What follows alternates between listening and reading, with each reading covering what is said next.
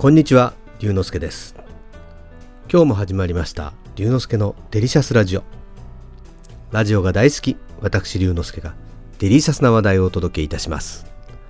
しばしお付き合いください。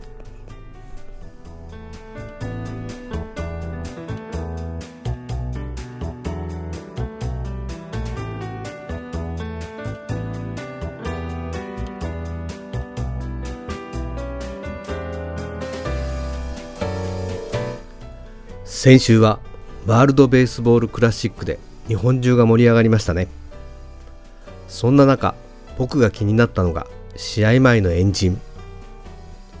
試合の前に選手たちが円になってお互いを鼓舞するあのエンジンです。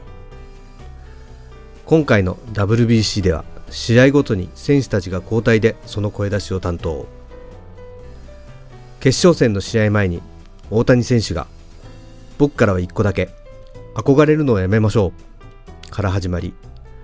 今日一日だけはやっぱり憧れてしまったら超えられない。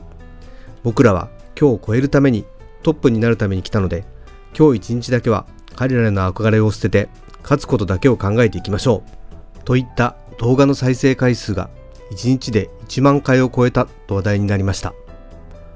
それ以外にも第1ラウンドの中国戦では村上選手が長くて7試合一つ一つ勝ちを積み重ねて絶対世界一になりましょう。怪我で出られなかった鈴木誠也さんのユニフォームもベンチに飾ってあるのでチームジャパンで絶対世界一取りましょう。準々決勝のイタリア戦ではヌートバー選手が今日の試合が僕たちをマイアミに連れて行きます。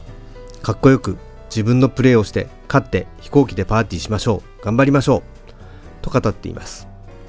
そして最後にはさあ行こうという掛け声でみんながおうと反応頑張ろうでもしまっていこうでもなくさあ行こうという言葉の響きがとても自然体で好感が持てました。去年のサッカーワールドカップで話題になった長友選手のブラボーのようにテンションが上がっているわけでもなく気負っているわけでもなくニュートラルに一緒に行きましょうというニュアンスが心地よく感じました。僕の中では2023年の新語・流行語大賞に選ばれるのではないかと今から楽しみです。今回の WBC では選手たちがとても楽しそうに野球をしていたのが印象的でした。この「さあ行こう」という言葉もいわゆる野球小僧が野球がやりたくて仕方がないからさあ野球を楽しもうよと言っているようです。僕も今年はさあ行こうというフレーズを使ってみようと思います。興味のある方は WBC 試合前エンジンで検索をしてみてください。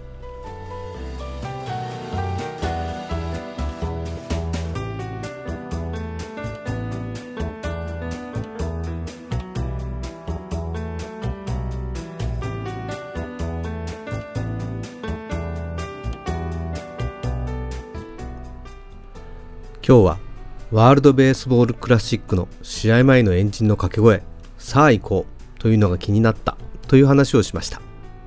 楽しんでいただけましたか？龍之介のデリシャスラジオ次回もお楽しみに。お相手は龍之介こと新田龍でした。